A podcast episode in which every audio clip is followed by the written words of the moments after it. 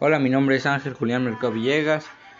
Vengo del Telebachillerato Valle Santiago. Hoy hablaremos sobre la pregunta: ¿Eres tonto si puedes copiar en un examen? Y la verdad es que no es tonto, sino que tienes un tipo de pensamiento diferente a otra persona, más astuto y sabes que ganas más haciendo las cosas de forma bien. Y pues a mi punto de vista es que estás si copiaste, aunque tuviste la oportunidad, estás mal porque no fue con tu propio esfuerzo.